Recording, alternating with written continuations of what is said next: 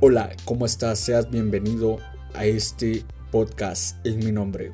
Un espacio donde discutiremos sobre la fe, la esperanza y el amor, sobre la identidad y la cultura de Cristo. Quédate en este lugar porque recuerda que donde dos o más están reunidos en mi nombre, ahí yo estaré. Comenzamos. Hola, hola a todos y qué alegría podernos encontrar nuevamente en un nuevo capítulo de este podcast en mi nombre. Y es que hoy está para alquilar balcón este podcast. Está para alquilar una silla y quedarnos hasta el final y poder quedarnos con esa gran enseñanza que este episodio tiene para cada uno de nosotros. Así que donde estés, te pido que te dispongas con todo el corazón, con toda la mente y que sea una oportunidad para encontrarte con el Señor. Y bueno, quien permite ese encuentro con el Señor es el Santo Espíritu. Por eso coloquémonos en su presencia y pidámosle que nos asista para que nosotros saquemos el mayor provecho de este episodio para nuestra vida de fe. Señor mío y Dios mío, creo firmemente que estás aquí, que me ves, que me oyes. Te adoro con profunda reverencia. Te pido perdón de mis pecados y gracia para hacer con fruto este rato de oración.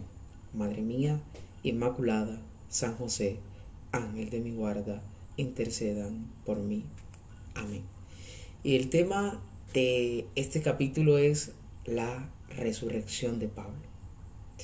Y podríamos preguntarnos, ¿Pablo resucitó? Y sí, Pablo resucitó.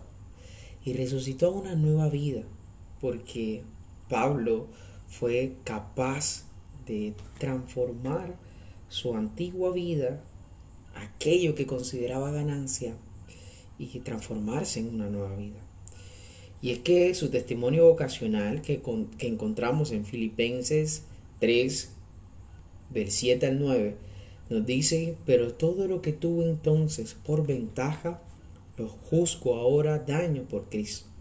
Más aún, todo lo tengo por pérdida ante el sublime conocimiento de Cristo Jesús, mi Señor, por quien he sacrificado todas las cosas y las tengo por basura con tal de ganar a Cristo y encontrarme con Él, no en posesión de mi justicia, la que viene de la ley, sino de la que se obtiene por la fe en Cristo, la justicia de Dios que se funda en la fe. Y a partir de este texto, vale la pena preguntarnos, ¿qué fue lo que tocó Cristo en la vida de Pablo para que ese hombre llegara a la conclusión de decir, todo lo estimo basura todo lo juzgo ahora por daño y como pérdida para poder alcanzar el conocimiento de Cristo. Y es que el mensaje de Jesús es tan trascendente que es capaz de transformar la vida de una persona para siempre. Solo necesita en esa persona disposición. Porque Cristo también puede hacer en tu vida lo que hizo en Pablo pero habría que preguntarnos también hoy, ¿qué hace falta en mi vida para que Cristo transforme y resucite mi vida? Para que Cristo me haga a mí estimar todo lo que ahora considero como beneficio, considerarlo basura, porque no me permite encontrarme con Él. Eso fue lo que pasó en la vida de Pablo. Pablo, recordemos, era un perseguidor de la iglesia. Pablo era un judío, incluso en, su, en sus escritos dice un judío intachable, fiel cumplidor de todo lo que tiene respecto a la ley. Ya era un, un, hombre con un proyecto de vida sólido, estable y seguramente se sentía muy feliz de lo que hacía, porque era un hombre con un celo apostólico antes de su conversión y que con toda vehemencia, con toda fuerza iba a por los cristianos. y cómo ahora encausa esa fuerza por Cristo. ¿Qué pasó en la vida de Pablo? Miremoslo desde esa óptica, desde esa perspectiva. ¿Qué tuvo que pasar en la vida de Pablo para lograr ese cambio radical en él? Y lo que pasó tiene nombre y es Cristo. Cristo encontró a Pablo y no Pablo a Cristo. Porque cuando Cristo se encuentra con Pablo, no es Pablo que va tras de ese encuentro, como seguramente muchos de nosotros hemos creído que nosotros hemos encontrado a Cristo. Pero resulta que cada uno de nosotros no hemos encontrado a Cristo, sino que Cristo nos ha encontrado a nosotros. Y eso cambia totalmente el panorama, eso cambia totalmente el juego. Es un giro de 360 grados. ¿Por qué? Porque cuando nosotros creemos que hemos encontrado a Cristo, nos creemos merecedores de una gracia tan grande y tan sublime. Y eso nos, nos lleva a una línea muy delgada entre el orgullo y la humildad. Creer que merecemos a Cristo porque presumimos de haberlo encontrado. Pero cuando humildemente reconocemos que es Cristo quien ha llegado a nuestra vida, como lo hizo Pablo, viviremos en esa humildad y en ese agradecimiento de saber que, que Dios tan grande Jesús que es tan grande, me ha encontrado a mí que soy tan pequeño y que delante de Él no soy nada. Que Él ha salido en búsqueda de mí y, me ha encontrado. Esa es la forma en la que tenemos que ver el encuentro y la relación con Cristo. No creamos que Cristo, que nosotros encontramos a Cristo. Tengamos la fe y la seguridad de que Cristo nos ha encontrado a nosotros. Y en ese encuentro de, de, Cristo con Pablo, Pablo es sorprendido por Cristo. Pablo es seducido por Cristo. Pablo es, podríamos decirlo, embaucado por Cristo. Porque resulta que este hombre que estaba persiguiendo a los cristianos, por, porque estos creían en, un hombre que había muerto y resucitado y era un peligro para el imperio romano, a quien, a, quien Pablo estaba al servicio de ellos, ese hombre por el cual él perseguía a los cristianos, termina él eh, encontrándolo y termina tumbándolo de ese caballo para poder cambiar su vida para siempre. Ahora, ¿de qué caballo nos tiene que tumbar a cada uno de nosotros Cristo para que nuestra vida sea cambiada para siempre? pongámonos a pensar qué hay en nuestra vida, cuál es ese caballito que hay en nuestra vida que no permite que nosotros lleguemos a la convicción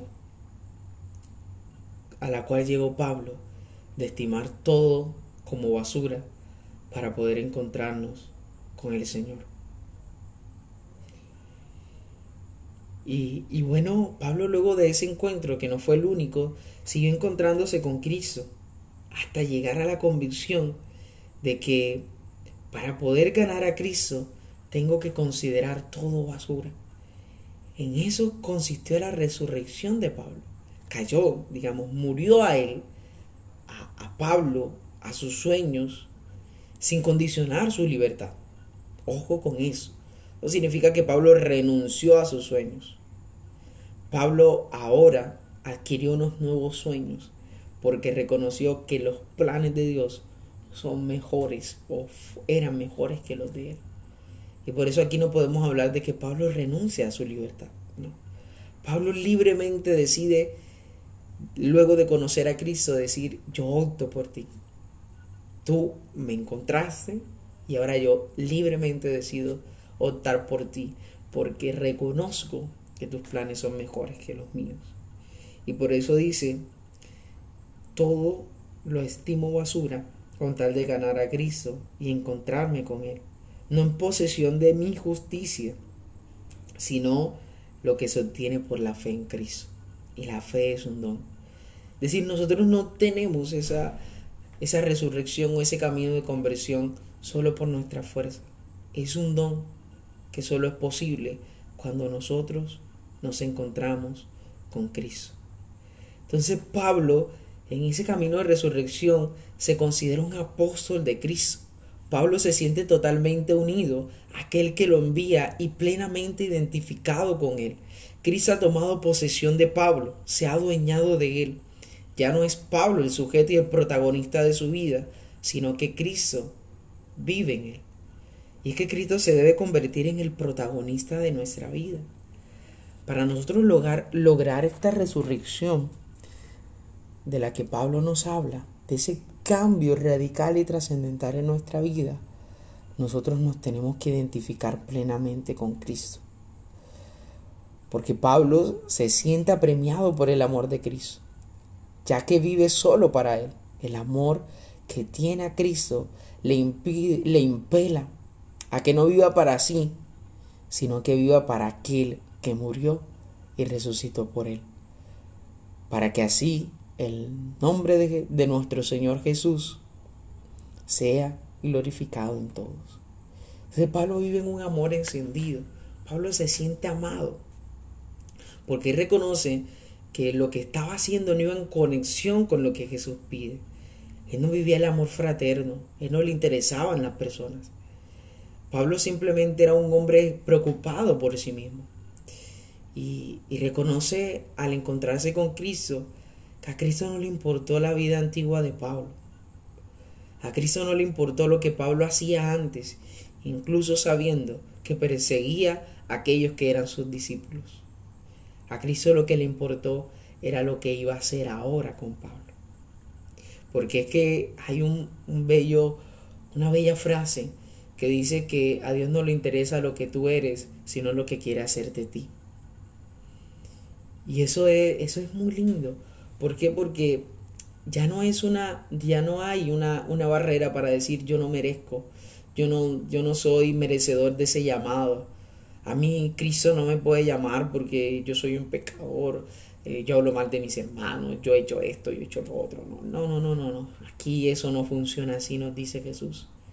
A mí esa vida antigua, para lo único que me importa es para transformarla no es un impedimento porque para el amor de Cristo no hay condicionantes. Es que Dios no te va a amar más o te va a amar menos por lo que hagas o por lo que hayas hecho. A partir del testimonio y de la resurrección de Pablo, debemos entender que para el amor de Dios no hay limitantes y condicionantes. No está condicionado al, al accionar humano, sino que simplemente el amor de Dios no conoce límites. Y Pablo es un testimonio en su resurrección del ilimitado amor de Dios, al cual, nuevamente te lo repito, no le interesa tu vida. Y por eso si hoy te sientes que no eres merecedor de ese amor, no eres merecedor de esa llamada, no te sientes digno de, de esa llamada del Señor a una vida nueva, reconoce hoy que no es lo que eres, sino lo que el Señor quiere hacer de ti.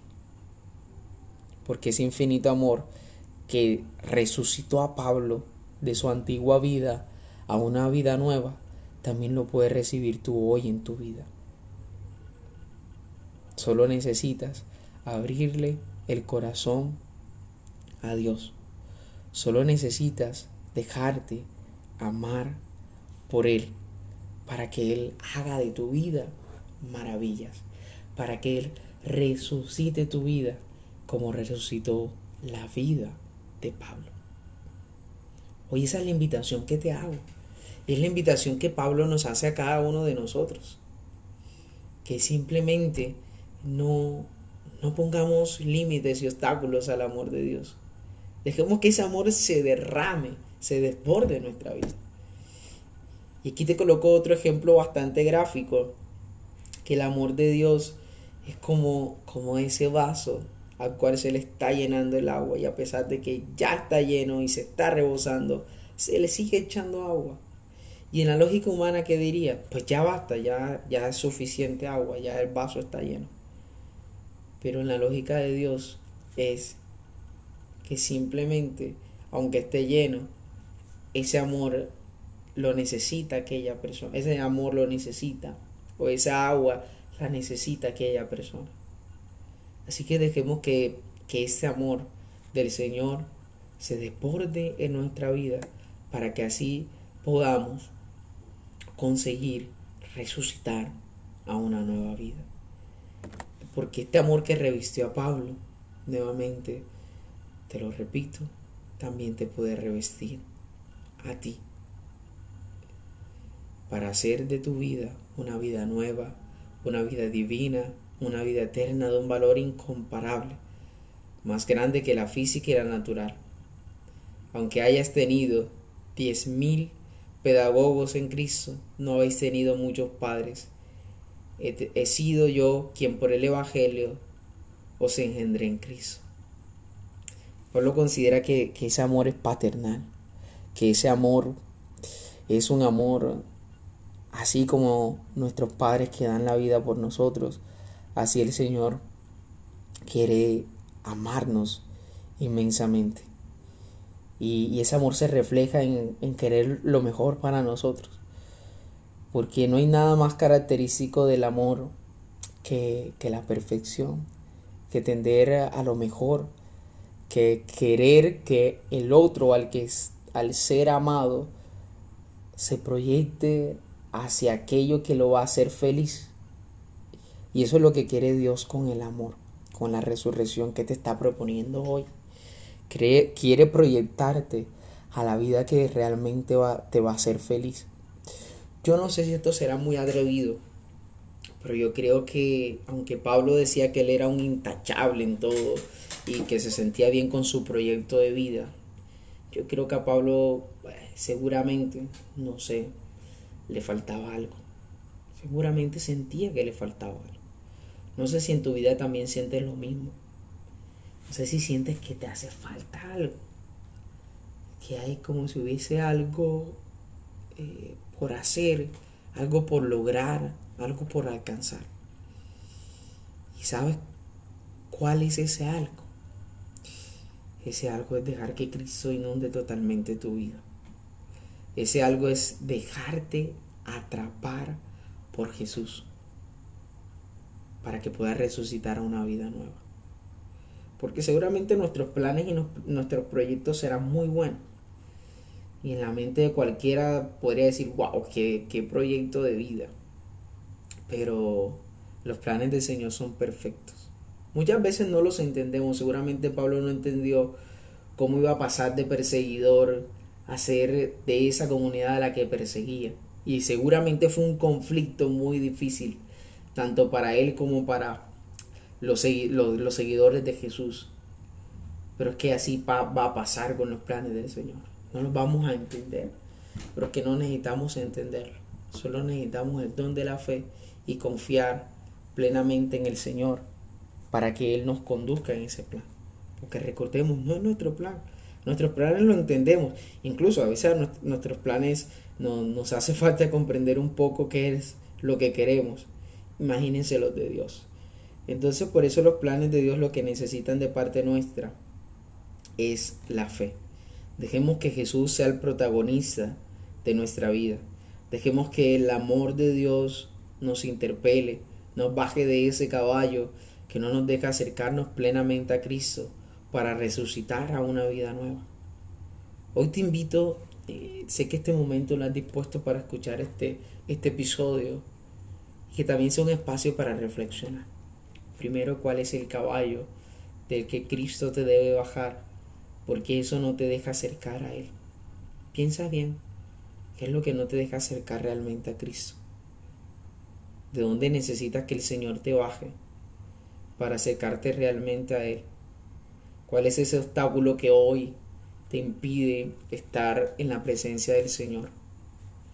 Para que así como Pablo, bajándote de ese caballo, puedas morir a ti, caer al suelo, morir a ti y resucitar a una vida nueva. Que no se da inmediatamente. No, tenemos que tener claro que una vida que tenemos hace 10, 15, 20, 30, 40, 50 años no la vamos a cambiar de un día para otro. Pero sí va a ser un proceso. Pablo se encontró con Cristo en Damasco y ahí empezó su camino de resurrección. No resucitó inmediatamente ese día, sino que todos los días moría a sí mismo y resucitaba una vida nueva.